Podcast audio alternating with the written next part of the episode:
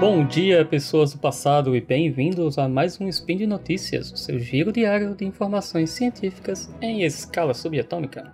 Meu nome é Julian, diretamente da Terra dos Cangurus, e hoje é dia 16 Irisian do calendário Decatrian, o queridinho dos deviantes, e dia 29 de agosto do calendário Gregoriano, temos mais um Engenharia, Vida e tudo mais. O tema de hoje será inspirado na velha impressão 3D que temos falado muito anteriormente. Mas eu não poderia deixar passar essa notícia tão legal publicada pelos pesquisadores brasileiros. Eu prometo que no próximo sprint trarei novos temas, então vão lá nos comentários e deixem o que é que vocês gostariam que eu abordasse aqui. E no programa de hoje teremos sensores vestíveis impressos em materiais naturais analisam substâncias presentes no suor. Editor, roda a vinheta. Notícias.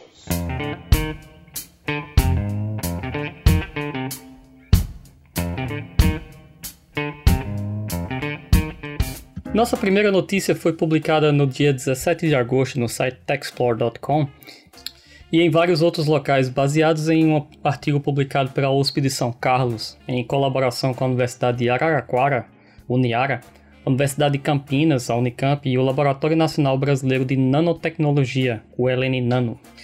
Os pesquisadores desenvolveram um sensor vestível e impresso em nanocelulose microbial, nome bonito, que é um polímero 100% natural. O sensor que adere à pele e é um substituto melhorado dos sensores convencionais, que já foram falados antes até, é, impresso em superfícies plásticas. Eles podem ser usados como método não invasivo de detecção e monitoramento de fluidos corporais presentes no corpo, como o suor ou o sangue.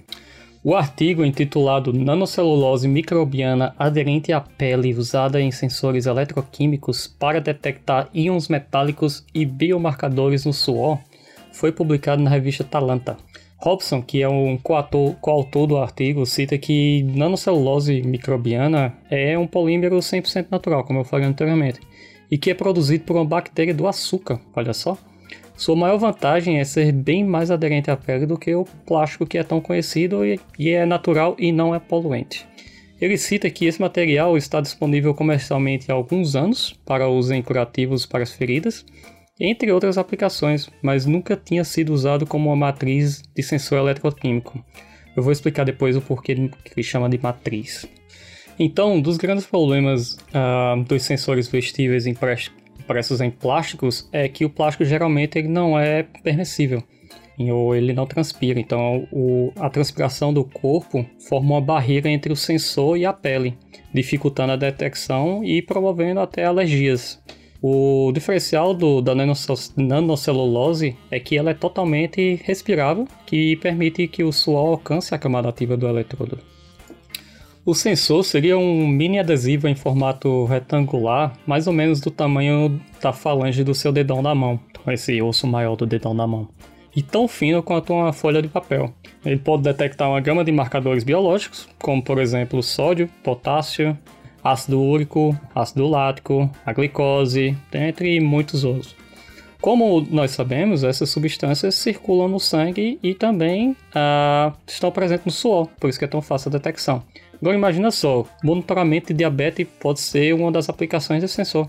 Olha outra aplicação muito legal que também pode ter é o controle hormonal nas mulheres, através do monitoramento do estradiol. E achou pouco? Ainda tem que esse sensor também pode detectar a presença de poluentes atmosféricos em organismos. Então você vê que ele é bastante é, versátil. E como prova de conceito, eles, eles na verdade, eles expuseram o sensor a níveis baixos de metais tóxicos como chumbo e cádmio e tiveram resultado positivo. Então significa que eles conseguiram medir alguma coisa ali. Agora vamos a uma parte mais técnica dessa coisa maravilhosa. Então, as unidades de detecção, ou que seria o sensor em si, são impressas em uma matriz de nanocelulose microbiana por um processo parecido a uma serigrafia. É esse que a gente usa em camisetas. Então, essa nanocelulose microbiana seria como se fosse a camiseta ou uma folha e você imprimisse o sensor em cima dela, que, que é utilizado uma pasta com uma, com uma concentração muito alta de carbono. Então, por que o carbono? Porque o carbono tem uma alta condutividade elétrica, que é o que eles vão medir depois. Então, mas Julian, você ainda não falou como que esse funciona. Então, vou deixar o coautor Paulo Augusto explicar com suas próprias palavras. Abro aspas.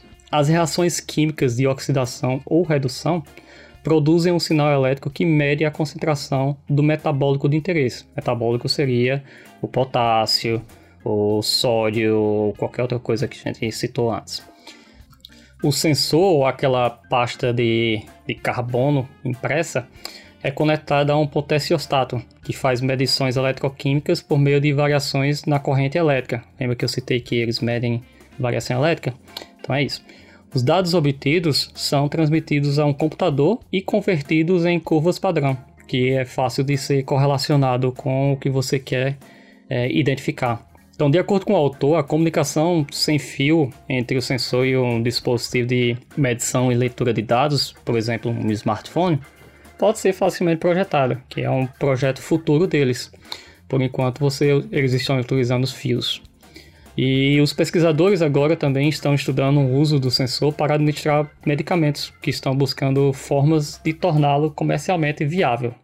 Então, galera, olha que notícia legal, né? E 100% brasileira, 100% é, bancada por verbas brasileiras, laboratórios e faculdades. E é por isso e por outras que devemos continuar lutando para que a ciência no Brasil não morra. Então, vamos lá, galera, continuem lutando e levantando sua bandeira para que as pesquisas do Brasil não acabem, porque tem muita coisa acontecendo e tá aí uma prova disso. Beleza? E por hoje é só. Lembro que todos os links comentados estão no post. Deixe lá também o seu comentário, elogio, crítica ou dicas. Então, estou esperando dicas de temas para os próximos spin. Lembra ainda que esse podcast só é possível acontecer por conta do seu apoio no patronato do SciCast, tanto no Patreon, Padrim e no PicPay. Um grande abraço de canguru e até a próxima!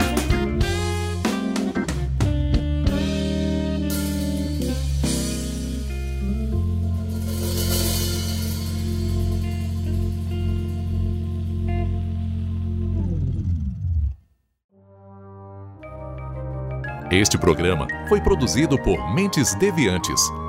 deviante.com.br.